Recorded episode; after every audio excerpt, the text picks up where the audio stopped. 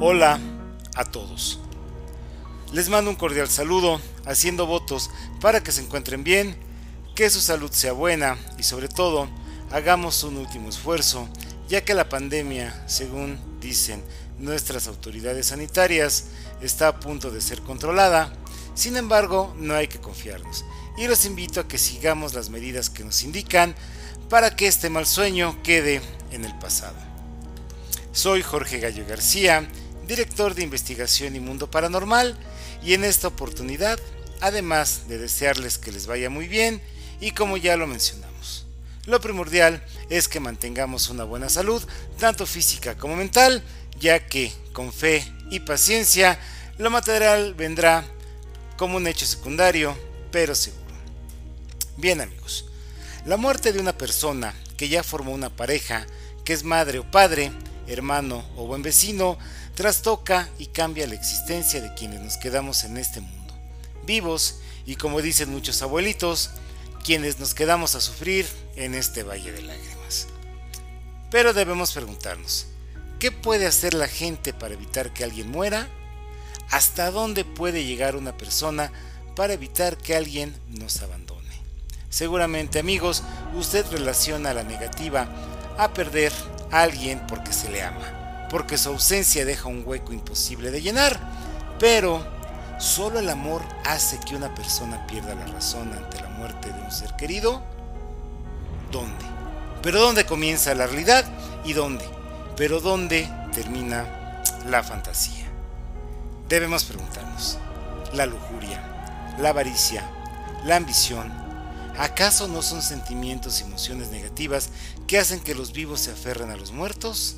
Amigos, es común ver en la nota roja casos que nos causan indignación, como lo es ocultar la muerte de un padre para que los hijos sigan cobrando su pensión, para seguir obteniendo beneficios económicos. O bien, recordemos una de las cintas más importantes, premiadas y galardonadas del director que hoy es de culto, Alfred Hitchcock, Psicosis, donde se narra la relación perversa y enferma que tiene un hijo que decide mantener el cadáver de su madre oculto, mientras él crea una relación inexistente imitando la voz de la madre hasta que es descubierto y mandado a un hospital psiquiátrico. O en la realidad, en nuestro mundo, hablaremos sobre el caso del médico Carl Tanzler, quien atendió a una paciente contagiada de tuberculosis y ella finalmente perdió la batalla ante la enfermedad y ahí es donde comienza la macabra y rara historia de este médico nacido en Alemania pero avecindado en Florida en los Estados Unidos. Esta historia que llenó de romanticismo y morbo, de amor, locura y obsesión a la prensa de la época, se hizo famosa por lo raro y tétrico que se dio por el amor enfermizo de Tanzler y el cadáver de su paciente. Hablemos de este hombre. Karl Tanzler fue un radiólogo alemán de quien se cuenta nació en el seno de una familia adinerada en Alemania, lo que le permitió estudiar biología y medicina, además de especializarse en radiología y haber tenido la posibilidad de viajar por varias partes del mundo hasta que decidió emigrar a los Estados Unidos en los inicios de los años 30 para establecerse definitivamente en la Florida.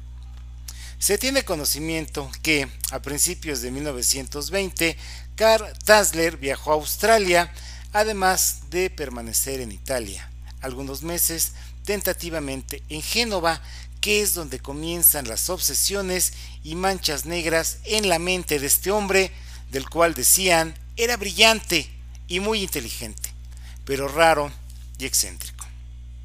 Bien amigos, empezó a tener una serie de visiones donde se le aparecía una de sus tías ya fallecidas desde hace años. Y este fantasma le mostraba a una mujer de rasgos latinos, morena, y largos cabellos negros, la cual la visualizó como una gran belleza, la mujer de sus sueños, y de quien seguramente se enamoraría y sería el máximo amor de su vida. Cabe destacar, amigos, que a principios de 1920, Tasler contrajo matrimonio con una mujer llamada Doris, con quien procreó dos hijas.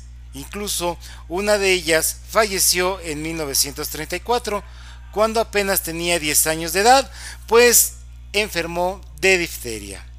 Pero la macabra leyenda de este radiólogo alemán comenzó al inicio de 1930, año en el que la familia Tansler decidió viajar a Estados Unidos y establecerse en la ciudad de Cayo Hueso, en Florida. Ahí Tansler comenzó a trabajar como médico en un hospital de la localidad. Pero en abril de 1932, una familia de origen cubano llevó al consultorio a su hija Elena, quien con solo verla, Tansler quedó pasmado, impresionado, pues el aspecto de esa joven era el mismo que había visto en las apariciones fantasmales de su tía. Su aspecto era de una belleza latina, morena clara, de largos cabellos negros, y él quedó profundamente enamorado, flechado, clavado. Esa mujer era Elena Milagros Hoyos, hija de un matrimonio de origen cubano, pero avecindado en la Florida. Su padre, Francisco Pancho, como lo conocían en la comunidad, era fabricante de habanos y su madre se llamaba Aurora. Elena fue llevada al consultorio de Tasler para un examen fisiológico y ahí quedó prendido, enamorado, convencido de que ella era su verdadero y único amor y ya no la dejó ir. Amigos, debemos tomar en cuenta que esta mujer también era casada, pero no tenía hijos, pues se contaba que tras sufrir un aborto, su esposo de nombre Luis la abandonó y cuando la conoció el obsesivo radiólogo, ella estaba casada, separada y sin hijos, pero legalmente casada. Tansler la llenó de atenciones y cuidados, le hizo costosos regalos, la cortejó, pero ella contrajo una enfermedad que en ese tiempo era mortal, la tuberculosis, misma que la llevó a la muerte en octubre de 1931, lo cual rompió el frágil equilibrio mental de Tansler y este ya no pudo superarlo. Incluso no se sabe si Milagros correspondió a sus cortejos y a sus proposiciones. Seguramente las pensó, pero hay que tomar en cuenta que ella estaba más preocupada en recuperarse y en recuperar en mejorar su salud, pues a proposiciones para poder rehacer su vida con otro hombre. Bien amigos, era raro que ese médico se esmerara tanto en el cuidado y la atención de una de sus pacientes, pero tampoco era mal visto. Al contrario, se agradecía, e incluso estas atenciones fueron más allá de la muerte de Elena. Tansler se ofreció a pagar los gastos funerarios y luego habló con la familia y la convenció para que le permitieran construir un mausoleo, el cual estaba en perfecto estado, limpio, y él a diario lo visitaba. Incluso se aseguraba que por las noches entraba al Panteón de Cayo Hueso y pasaba horas cantando en español. Y así estuvo durante dos años, pero cuando su cordura sucumbió fue en 1933, dos años después de la muerte de Elena. Tansler sustrajo el cadáver y en un carrito lo llevó a su casa. Vio con desesperación que el proceso de putrefacción estaba muy avanzado, por lo que se las ingenió para preservarlo lo mejor posible. Los huesos los mantuvo unidos con ganchos para ropa, el cabello que comenzaba a caerse fue reemplazado con una peluca, pero lo más macabro fueron las partes del cuerpo que se descomponen más rápido. Amigos, los ojos ya habían desaparecido y pues en su lugar estaban únicamente las cuencas y estos fueron suplantados con ojos de vidrio. Para la piel que ya no estaba en gran parte del cuerpo, utilizó seda. Con telas rellenó la cavidad torácica para darle forma y el rostro fue formado por telas y cera, que terminaron formando una máscara. Pero lo más aberrante es que, con el uso de tubos en las partes íntimas de lo que fue una mujer, pudo mantener relaciones sexuales con el cadáver. Es decir, este raro sistema de tubos estaba en los genitales del cadáver y de esta manera pues mantenía relaciones sexuales con el más grande amor de su vida. Florinda, una de las hermanas de Elena Milagros, se enteró de que mucha gente aseguraba que el médico que la había atendido a la, fallecida hermana había robado el cadáver y que dormía con él, por lo cual decidió ir a su casa y confrontarlo. Amigos, tremenda fue su sorpresa al descubrir que efectivamente los despojos de su hermana y esa extraña forma en la que Tanzler lo mantenía la llenaron de pánico, eran verdad, por lo que dio aviso a las autoridades. Tanzler fue llevado a juicio y acusado de profanar la tumba, robar el cadáver y hacer mal uso del mismo, además de que fue estudiado por psiquiatras, quienes llegaron a la misma conclusión.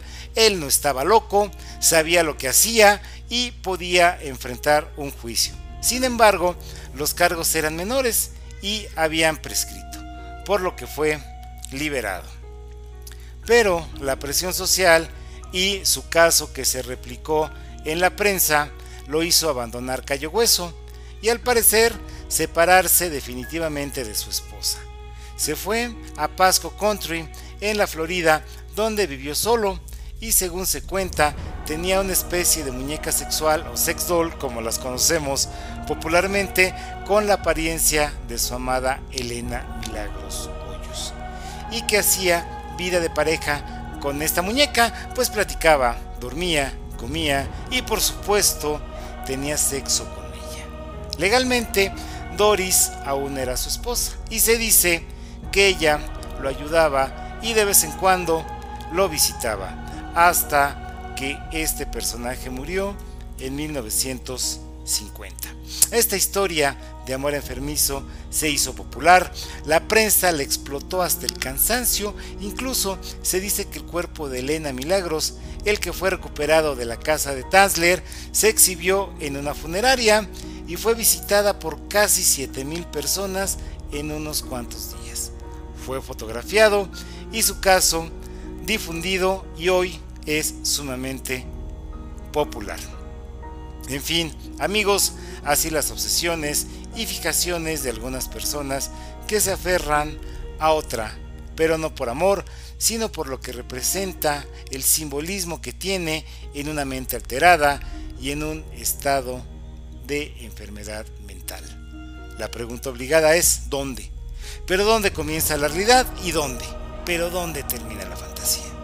Gracias por su tiempo y los espero en la próxima cápsula. Soy Jorge Gallo García, director de investigación y mundo paranormal. Lo invito a que visite nuestras redes sociales, la página de Facebook, el blog en WordPress y el canal en YouTube.